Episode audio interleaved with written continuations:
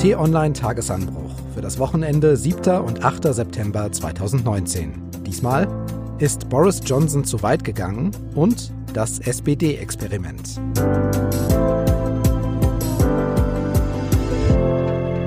Hallo und willkommen im Wochenende. Ich bin Marc Krüger und hier im Podcast schauen wir auf das Wichtigste der Woche zurück und blicken kurz voraus. Und da gibt es tatsächlich viel zu besprechen diese Woche. Gut, dass ich deshalb gleich doppelte Unterstützung habe. Hallo Nathalie Rippich aus dem Politikteam bei t-online.de. Hallo Marc. Und hallo Jonas Scheible, Parlamentsreporter und scharfäugiger Beobachter der Politikszene. Hallo Marc. Schön, dass ihr da seid. Nathalie, lass uns mal anfangen. Order!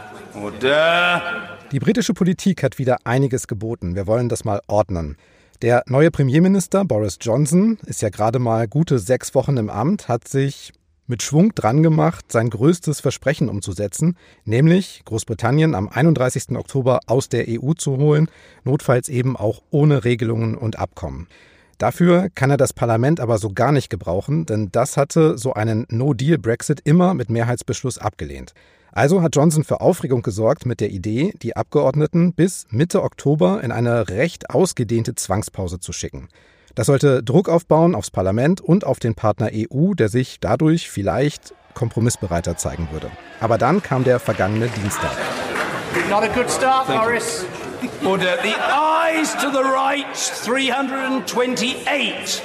The nose to the left, 301. So the eyes have it, the eyes have it. Mit 328 zu 301 Stimmen hat das Parlament der Regierung die Kontrolle über die Tagesordnung entzogen. So konnten die Abgeordneten eine Debatte und eine Abstimmung am Mittwoch über ein Gesetz ansetzen, das einen Brexit ohne Abkommen wieder ausschließt. Und die EU um eine Verlängerung der Austrittsfrist bittet bis Ende Januar 2020.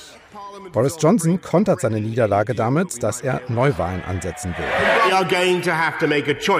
Mr. Speaker. I don't want an election. The public don't want an election. I don't believe the right honourable gentleman wants an election. But if the House votes for this bill tomorrow, the public will have to choose who. Aber auch dafür bekommt er im Parlament nicht die nötige Zweidrittelmehrheit. Nathalie, klar ist, kein guter Start für Boris Johnson, oder? Auf gar keinen Fall. Das war leider vorher auch schon abzusehen. In der Gemengelage um den Brexit kann man, glaube ich, als Premierminister gerade nicht so viel richtig machen. Vor allem dann nicht, wenn man kopflos an die Sache geht, was Boris Johnson macht. Die ganze Lage im Parlament zeigt einfach, die britische Demokratie funktioniert noch und er ist einfach einen Schritt zu weit gegangen. Und das ist für ihn natürlich eine echt schlechte Ausgangslage.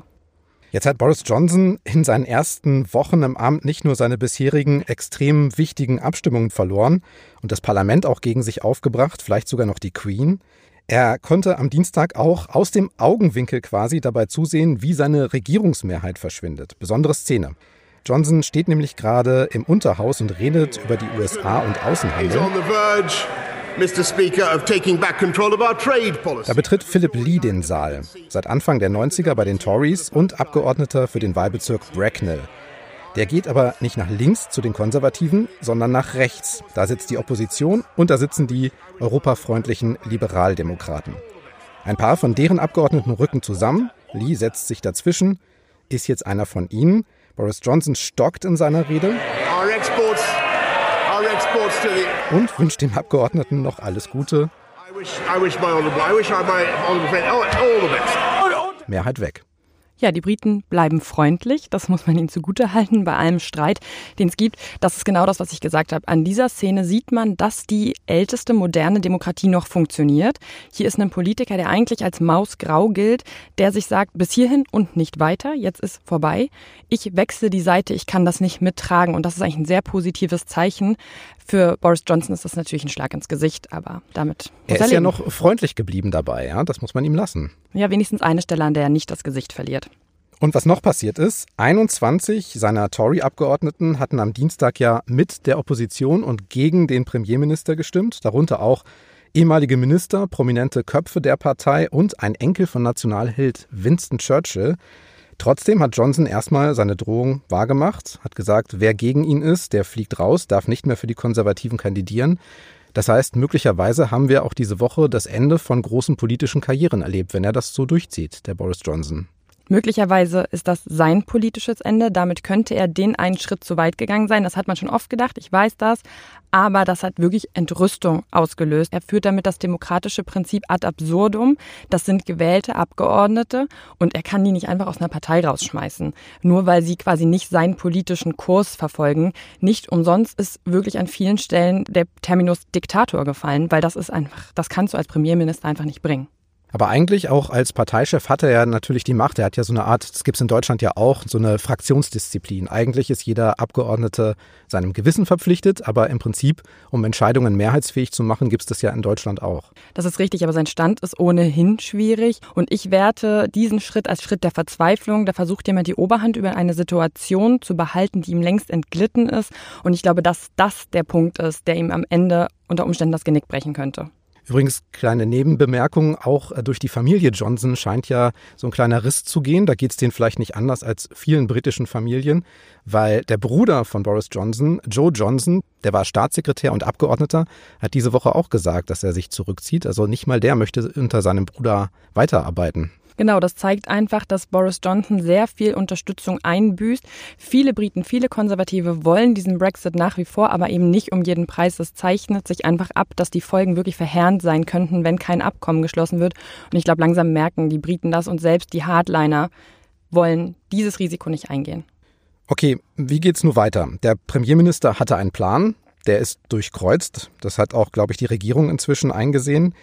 Die Abgeordneten wollen, dass Johnson bis zum 19. Oktober ein Ergebnis mit der EU erzielt oder den Brexit um weitere drei Monate verschiebt. Aber ich frage mich, was hat denn Boris Johnson eigentlich als Premierminister überhaupt noch für eine Verhandlungsposition gegenüber der Europäischen Union?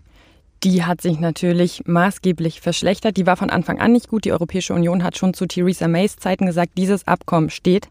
Dieses Abkommen ist das Beste, was ihr bekommen könnt. Das ist nicht durchgekommen. Die EU ist hart geblieben. Die haben gesagt, das ist das Abkommen, was ihr bekommt. Unterzeichnet es oder unterzeichnet es nicht. Es gab zwischendrin Signale in Biarritz, kurz vor Biarritz, dass Gespräche stattfinden können, unter anderem zum umstrittenen Backstop. Das war dieser G7-Gipfel vor zwei Wochen. Genau. Da haben die Staats- und Regierungschefs Gesprächsbereitschaft signalisiert, wobei man sagen muss, dass nicht die Staats- und Regierungschefs verhandeln, sondern die Unterhändler. Trotzdem gab es ein, ein Zugehen auf die Briten. Boris Johnson und seine Regierung haben nichts getan, haben darauf nicht reagiert. Jetzt mit dem Gesetz im Nacken, dass es ein No-Deal nicht geben darf, ist seine Verhandlungsposition natürlich noch schlechter als zuvor. Also das muss man einfach so festhalten. Und die EU wurde durch das Parlament der Briten jetzt gestärkt. Aber so ganz einfach zugegeben ist seine Position ja zu Hause auch nicht, weil das Parlament ja gesagt hat, diesen 800-Seiten-Vertrag, den Theresa May mit der EU mal ausgehandelt hatte, Anfang des Jahres, den wollten sie nicht. Aber sozusagen Johnsons hartem Kurs jetzt rausgehen, komme was wolle, wollen sie auch nicht. Und das kennen wir ja schon, dass das Parlament im Prinzip auch alle Lösungen einfach mal mit einem Nein abschmettert. Das ist richtig, aber was wir noch nicht kennen, ist die Situation, dass Abgeordnete rüberwandern, was wir angesprochen hatten mit mhm. Lee. Das heißt, die Gemengelage hat sich jetzt schon dramatisiert. Das gleiche Abkommen durchzubringen, dürfte schwierig werden. Es wird Änderungen geben müssen. Die Frage ist nur, wie weitreichend sie sein werden. Und ich gehe an dieser Stelle davon aus, dass sie nicht weitreichend sein können. Nächster Stopp sozusagen auf dem internationalen Verhandlungsweg könnte ja der 17. und 18. Oktober sein. Da ist noch ein EU-Gipfel angesetzt, auf dem Entscheidungen getroffen werden könnten. Die Deadline der britischen Abgeordneten wäre dann nur einen Tag später. Ist das zu schaffen? Was sagt dir so dein Gefühl, wenn am 17. und 18. da der Europäische Rat zusammentritt und einen Tag später ist sozusagen die Deadline? Ehrlich gesagt halte ich das für ausgeschlossen. Das hängt hm. aber auch damit zusammen, dass ich diese zwei Jahres Austrittsfrist für absurd halte, weil etwas, das so lange zusammengewachsen ist wie die Europäische Union und Teil davon Großbritannien, kann man meines Erachtens nach nicht so einfach in zwei Jahren, und das zeichnet sich ja jetzt ganz deutlich und innerhalb von einem Tag so eine Gemengelage aufzulösen, ist für mich ehrlich gesagt undenkbar. Aber beim Brexit weiß man auch, man weiß nie, was als nächstes passiert. Das stimmt. Jetzt schauen wir uns ja schon auch eine ganze Weile das an, was die britische Politik aus der Brexit-Entscheidung, aus dem Referendum macht oder auch nicht macht. Eine Deadline nach der anderen vergeht bisher, nichts ist passiert, aber die Wirtschaft, die mag solche solche Unsicherheiten ja eigentlich überhaupt nicht. Das britische Pfund sagt ab, auch das haben wir diese Woche gesehen. Und vor allen Dingen die Menschen, die müssen ja mit dieser Situation auch klarkommen. Und da interessiert mich eins. Du warst ja vor einiger Zeit in Irland und Nordirland und hast dich da umgeschaut. Das ist natürlich genau da, wo all das, worüber wir reden, aufeinandertreffen wird. Also Irland, EU, Nordirland, dann nicht mehr EU. Was waren deine Eindrücke? Was hast du aus den Gesprächen mitgenommen? Wie die Menschen mit dieser Unsicherheit gerade noch umgehen? Das war wirklich höchst interessant, weil es ist ja genau der Streitpunkt, ist dieser Backstop, die harte Grenze zwischen Irland, EU-Mitglied und Nordirland, Mitglied Großbritanniens oder Teil Großbritanniens. Und ich habe vor Ort einfach Menschen erlebt, die wirklich zutiefst verunsichert sind, die Angst haben, die Angst haben, nicht nur vor der Gewalt, die ja da über Jahre wirklich das Leben vieler Menschen bestimmt hat, sondern die auch einfach Angst um ihren Lebensstandard haben. Also man kann, ich bin da lang gefahren mit dem Auto, man kann gar nicht mehr wissen, bin ich jetzt in Irland, bin ich in Nordirland, da mhm. verlaufen Grenzen durch Flüsse, da sind Grenzposten abgerissen, da sind Arbeitswege durch Straßen neue geschaffen, das würde alles wegfallen. Familien könnten sich nicht mehr besuchen, viele Nordiren arbeiten in Irland und umgedreht, das ist einfach das ist nicht zu trennen. Und die Leute haben eine panische Angst davor, was passiert, wenn die da wieder Grenzen einführen. Da geht es gar nicht mal um Wirtschaft oder da geht es wirklich um die ganz kleinen Sachen wie Schulwege. Ich habe eine Schülerin kennengelernt, die Angst um ihren Schulweg hat. Und das ist wirklich einfach, es tut mir leid, es ist eine Frechheit und es ist eine menschliche Tragödie, was die Menschen da ausbaden müssen. Nordirland hat ja auch keine Regierung. Das Parlament ist leer. Das heißt, sie werden wirklich allein gelassen mit dieser Situation und da versuchen Kommunalpolitiker in Zusammenarbeit mit Nordirland und Irland irgendwie Lösungen zu finden und sind aber wirklich fast allein auf weiter Flur. Und so fühlen die sich auch und das sagen die auch. Hast du jemanden getroffen, der das gut finden würde, dass wenn Großbritannien aus der EU rausgeht und sagt, okay, dann akzeptiere ich halt, dass ich auf meinem Arbeitsweg wieder eine Grenze habe oder ich suche mir eine andere Arbeit nur in Nordirland? Entlang der Grenze habe ich das nicht gefunden. Ich war mhm. in Newry, das ist eine Stadt sehr nah an der Grenze, da kann man quasi rüberlaufen. Da waren alle dagegen. Es gab hingegen Stimmen in dieser Region, die gesagt haben, nee, dann soll Nordirland wieder Teil von Irland sein, dann soll das wieder vereint werden. Ich habe nur in Belfast, der Stadt, die auch wirklich schlimm umkämpft war und zum Teil auch noch ist, Menschen kennengelernt, die gesagt haben, nö, Nordirland ist Nordirland und das gehört zu Großbritannien und wir wollen hier mit Irland nichts zu tun haben und die Grenze muss dann halt wieder her. Wobei auch die gesagt haben, dass sie eine harte Grenze, also mit Grenzkontrollen, nicht haben wollen. Also wirklich Hardliner, die gesagt haben, nee, hier Brexit und Irland soll machen, was es will. Eine harte Grenze habe ich nicht einen einzigen Menschen getroffen, der das befürwortet. Aber die Menschen wissen auch, was passiert. Und die Gefahr ist natürlich, wenn man eine Grenze, die schon mal offen war, wieder schließt, umso höher. Okay, du hast jetzt eine ganze Weile dich mit diesem Brexit-Thema immer wieder beschäftigt. Du warst da, wo es die Menschen am härtesten treffen würde, wenn es keine Einigung gibt. Hast drüber nachgedacht und darüber geschrieben. Fällt dir jetzt bei allem irgendwas ein, wie man aus dieser Situation rauskommen könnte? Nee, ehrlich gesagt nicht. Man hat es bei Theresa May gesehen, im Vergleich zu Boris Johnson war sie eher bedacht und kalkuliert und ist stringenter vorgegangen. Sie wirkte nicht wie so eine kopflose Schlange, was ich bei Boris Johnson so empfinde. Sie konnte nichts bewirken. Gleiches gilt für Boris Johnson, nur noch schlimmer. Ehrlich gesagt empfinde ich die Situation mittlerweile so vertrackt, dass ich glaube, dass eingesehen werden muss, dass dieser ganze Vorgang des Brexit wesentlich länger dauert als jetzt diese drei Monatsfristverlängerung, halbes Jahr Fristverlängerung, weil das setzt immer wieder Druck in kurze Zeitspanne, in der dann nicht gehandelt werden kann, in der es nur darum geht, wer überhaupt eine Handlungskompetenz hat.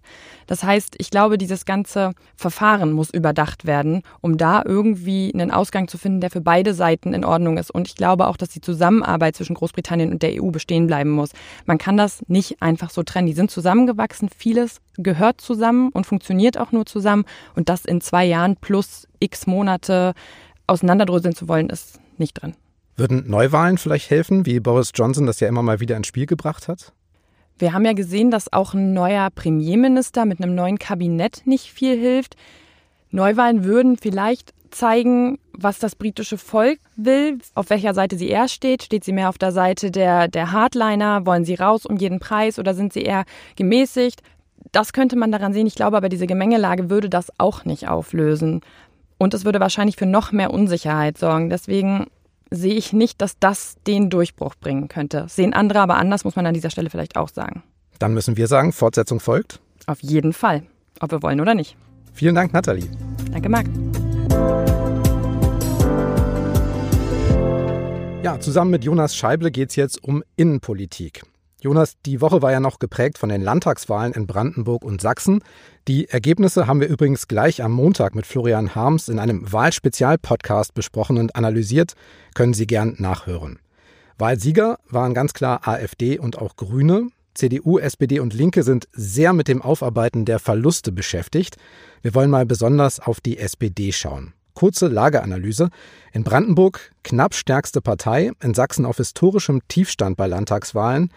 Außerdem ist die SPD auf der Suche nach Profil, auf der Suche nach Wählern und auf der Suche nach Führungspersonal nach dem Abgang von Andrea Nahles. Und zumindest da, bei der Führung, gab es diese Woche den Auftakt zu einer kleinen Deutschland-Tour. Erste von insgesamt 23 Stationen. Herren, liebe Genossinnen Genossen, der Anblick von hier vorne ist großartig. Und ehrlich gesagt, nach dem, was ich in den letzten Wochen so alles über uns gelesen habe, nach dem Motto, bei uns interessiert sich keiner für den Vorsitz. Es ist niemand da, der Verantwortung übernehmen will. Die Partei ist müde, sie hat keine Lust mehr. Ist das heute der beste Beweis für das Gegenteil, den ich mir nur vorstellen konnte? Die Hütte ist voll, die Menschen sind interessiert und wir haben hier vorne 17 Männer und Frauen, die sich zutrauen, die Verantwortung für die älteste Partei Deutschlands zu übernehmen, uns in die Zukunft zu führen. Ich finde das einfach ja, das großartig. soll nach Aufbruch klingen, nach Zuversicht, vielleicht ein bisschen nach Neustart. Jonas, was hältst du von dem Prozess? Der Prozess ist wahnsinnig aufwendig, ist hm. wahnsinnig zeitintensiv. Also man muss sich vorstellen, man hat 23 Regionalkonferenzen, da sollen alle Bewerber jeweils auftreten und sich vorstellen, Bewerber und Bewerberinnen. Das meiste sind ja Duos. Das gilt also auch für den Finanzminister und Vizekanzler Olaf Scholz. Das gilt für den Staatsminister im Auswärtigen Amt Michael Roth. Das gilt für Bundestagsabgeordnete in der jetzt wieder beginnenden Sitzungszeit. Das gilt für Landtagsabgeordnete. Also das ist unfassbar aufwendig. Zugleich ist es sehr teuer. Die SPD kalkuliert für diesen Prozess mit 1,2 Millionen, wenn es nur einen Wahlgang gibt. Das ist aber unwahrscheinlich bei so vielen Kandidaten. Wenn es zwei gibt, kalkuliert sie mit 1,9 Millionen Euro für die Bundespartei, dann fallen da noch Kosten eventuell für die Landesverbände und die Ortsverbände an. Also das ist schon ein Prozess, der die Partei fordert und organisatorisch und finanziell an die Grenzen bringt. Auf jeden Fall ein interessantes Experiment. Was auffällt, ist ja, die SPD möchte wahrscheinlich ein Führungsduo, hast du gesagt. Gern Mann-Frau, wenn es geht auch Ost-West. Das kennt man ja von den Grünen und von den Linken. Und außerdem läuft momentan ja dieser sehr aufwendige Prozess der Regionalkonferenzen. Da geht es um Zuhören. Das kennt man zuletzt von der CDU.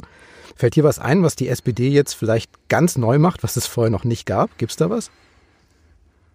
Das ist eine gute Frage. Ich würde sagen, sie stellt sich schon in die Kontinuität von politischen Prozessen der vergangenen Monate in erster Linie. Also das ist Politik auf die Zuhörtour, wie man es mhm. nennen könnte. Emmanuel Macron hat es gemacht, Annegret Kramp-Karrenbauer hat es gemacht, die CDU hat es in abgespeckter Form gemacht, als sie ihre Vorsitzenden gesucht hat.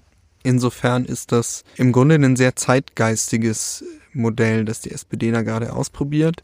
Es ist aber natürlich für eine so alte und auch so sehr auf ihre Tradition bedachte und stolze Partei wie die SPD vielleicht nochmal ein größerer Schritt hin zu diesem Doppelspitzenmodell zu gehen und auch zu diesem Urwahlsystem und quasi komplett aus, also die Kontrolle über den Vorsitz aus der Hand zu geben. Das ist vielleicht nochmal gewichtiger, als wenn es die Grünen machen. Aber ganz neu ist es, glaube ich, nicht. Ja, zumindest die Kandidatensuche ist ja in den vergangenen Wochen ordentlich in Schwung gekommen. Anfang des Sommers gab es noch keine Kandidaten für den SPD-Vorsitz. Jetzt sind doch acht Kandidatenpaare und ein einzelner Bewerber zusammengekommen. Auswahl gibt's also. Lass uns mal auf das Bewerberfeld schauen. Vizekanzler und Finanzminister Olaf Scholz ist dabei. Er tritt zusammen an mit Clara Geiwitz aus Brandenburg.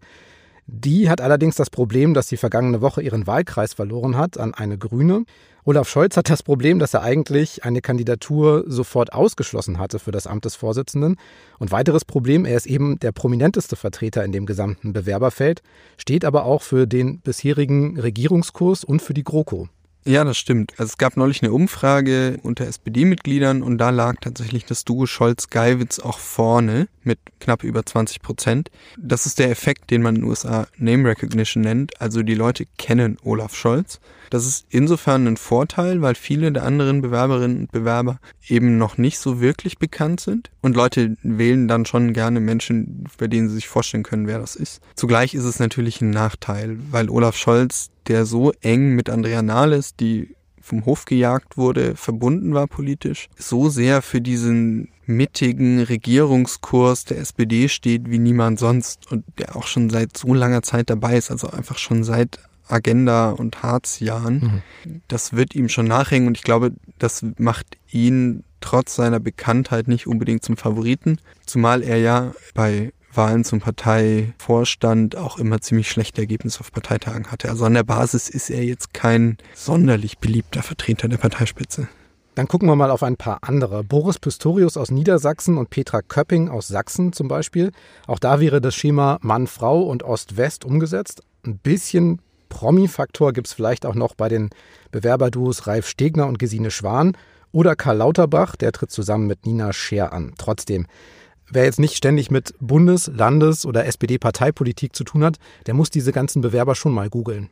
Sicherlich müssen viele, auch SPD-Mitglieder, wahrscheinlich diese Namen nochmal googeln. Vielleicht haben sie Karl Lauterbach mal in einer Talkshow gesehen, wo er über Gesundheitspolitik gesprochen hat. Auch Ralf Stegner zum Beispiel, der ja schon lange stellvertretender Parteivorsitzender ist, ist jetzt niemand, der in der allerersten Reihe stand. Und all diese Kandidaten, das gehört auch dazu, spielen zwar eine wichtige Rolle in der SPD oder viele von ihnen spielen eine wichtige Rolle in der SPD, aber sie sind keine Kandidaten gewesen, die unter normalen Umständen gefragt worden wären oder ernsthaft eine Debatte gewesen wären, diesen Posten zu übernehmen. Das muss man auch sagen. Einen Überraschungsmoment gab es diese Woche in Saarbrücken auch, als nämlich eines der Bewerberduos, Alexander Arendt und Simone Lange, gleich mal zu Beginn ihrer Redezeit das hier gesagt haben. Und Alexander und ich, wir haben uns nach langer intensiver Debatte entschieden, dass wir unsere Kraft aus unserer Kandidatur mit all unseren Unterstützern übergehen lassen wollen in das Team von Norbert und Saskia. Ja, Norbert Walter Borjans sind gemeint und Saskia Esken. Die haben jetzt also Unterstützer aus der ehemaligen parteiinternen Konkurrenz. Was kannst du über die beiden sagen, Borjans und Esken? Das ist eine interessante Bewerbung, vor allem deshalb, weil sie schon vor diesem Moment auf der Regionalkonferenz die ersten externen echten Unterstützer hatte. Also das, was man in den USA Endorsement nennt. Mhm. Andere, die dafür werben, für dieses Duo zu stimmen. Norbert Walter Borjans hat es neulich so erklärt, er wollte nicht quasi aus der Rente antreten mit dem Gefühl, so ein paar Leute möchten das gern, aber eigentlich hat er gar keinen Rückhalt. In der Folge haben die beiden die Unterstützung des Nordrhein-Westfälischen Landesverbandes bekommen, der trotz einiger Probleme immer noch ein sehr, sehr großer und traditionell sehr wichtiger in der SPD ist. Die beiden haben auch schon sowas wie die Unterstützung von Kevin Kühnert öffentlich bekommen und jetzt eben auch noch Lange und Ahrens. Also das ist schon ganz erstaunlich zu den beiden. Norbert Walter Borjans war Finanzminister in Nordrhein-Westfalen, war auch mal Mitarbeiter von Johannes Rau, was er jetzt gerne und immer wieder betont, mhm. in der Hoffnung, dass da noch was abfärbt vom alten Glanz.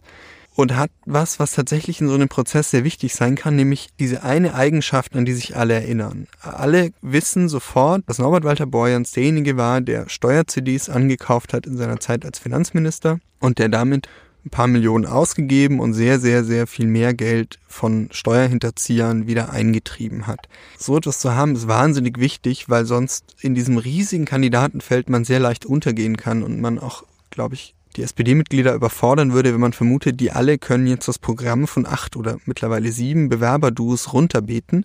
Das können sie sicher auch am Ende nicht, aber sie werden wissen, dass Norbert Walter Borjans der war, der diese Steuer-CDs gekauft hat und der deswegen für eine SPD steht, die es mit den sehr, sehr reichen und sehr, sehr mächtigen aufnimmt. Insofern ist es ein interessantes Du. Saskia Esken ist Bundestagsabgeordnete, Digitalpolitikerin. Da hat sie auch ein Alleinstellungsmerkmal. Also man merkt in diesem ganzen Bewerbungsprozess, dass alle Paare oder Einzelbewerber so bestimmte inhaltliche Schwerpunkte haben. Bei Karl Lauterbach ist es Gesundheit und Umwelt, bei Nina Scher ist es Umwelt. Bei Kampmann-Roth geht es um Parteireform, bei Pistorius-Köpping geht es um innere Sicherheit und Integration. Und Saskia Esken deckt da eben Digitalpolitik ab und ergänzt insofern das, was bei Norbert Walter Borjans Steuerpolitik und der Kampf gegen die großen Konzerne ist. Nun geht's auf Tour. Die SPD sucht eine Führung und wird in der Zwischenzeit geführt von einem Trio, Manuela Schwesig, Malu Dreyer und Thorsten Schäfer-Gümbel, die ja allesamt nicht kandidieren, also wirklich auch auf Abruf sind. Das dürfte die Stimme der SPD in der Bundespolitik und im Koalitionsausschuss jetzt nicht gerade stärken, oder? Das kann man vermuten, ja. Zumal die, die drei sind natürlich ja, sowas wie Sachwalter des Übergangs und keine Vorsitzenden mit ganz starker eigener Stimme und starkem Mandat. Und ich glaube, die Partei insgesamt, das merkt man schon auch, ist einfach gerade sehr beschäftigt mit diesem Prozess. Ja, du sagst halt, die SPD ist beschäftigt und das ist sie ja auch sehr offensichtlich gerade ein bisschen böse gesagt. Die SPD tut gerade mit Kandidaten durchs Land, während sie ja eigentlich regieren sollte. Genau, die SPD kümmert sich ausnahmsweise mal nicht so sehr ums Regieren und mehr um die Seele der Partei. Das war ehrlicherweise das, was zum Beispiel Olaf Scholz und Andrea Nahles äh, immer umgekehrt wollten. Deren Mantra war immer, wir müssen regieren, wir müssen gut regieren und wenn wir das tun, dann werden die Leute uns das schon honorieren. Es wurde nicht wirklich honoriert. Jetzt ist mal so ein kleines bisschen Regierungspause. Die werden natürlich trotzdem regieren, aber man hat schon das Gefühl, dass sie jetzt erstmal irgendwie sehr auf sich schauen. Zum Schluss, wenn du jetzt so drauf schaust auf den Patienten SPD, was für eine akute Diagnose hättest du für den Moment? Krank auf dem Wege der Besserung? Schlimmer? Besser? Also gut geht es der SPD nicht. Ich bin aber skeptisch, dass allein dieser Vorsitzendenwahlprozess wirklich viel an den bundespolitischen Aussichten der Partei ändern kann. Dann ein kurzer Schwenk Richtung Zukunft. Was gibt es in den nächsten Tagen für spannende und beachtenswerte Termine, Jonas? Ja, in Berlin kommt der Bundestag aus der Sommerpause zurück. Die erste Sitzungswoche beginnt jetzt wieder mit Haushaltsberatungen, Generalaussprache und da wird jetzt wieder mit Volldampf die Arbeit aufgenommen. International finden in Moskau am Wochenende die ähm, Kommunalwahlen statt und da wird man in der kommenden Woche sehen, ob die Protestbewegung, die in den letzten Wochen und Monaten zur größten seit 2012 angewachsen ist, weitermacht oder ob da Ruhe in Moskau einkehrt. Dann noch der Hinweis, wenn Ihnen dieser Podcast gefällt, dann lassen Sie gern eine Bewertung bei Apple oder Amazon da. Bis zu fünf Sterne und ein paar Worte sind dort möglich. Ein Podcast-Abo sorgt dafür, dass Sie die aktuelle Tagesanbruchfolge jeden Morgen ab 6 Uhr da haben, wo Sie am liebsten hören.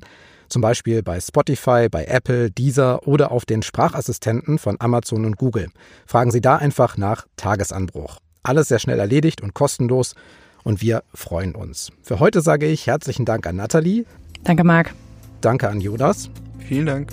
Und tschüss, bis zum nächsten Mal.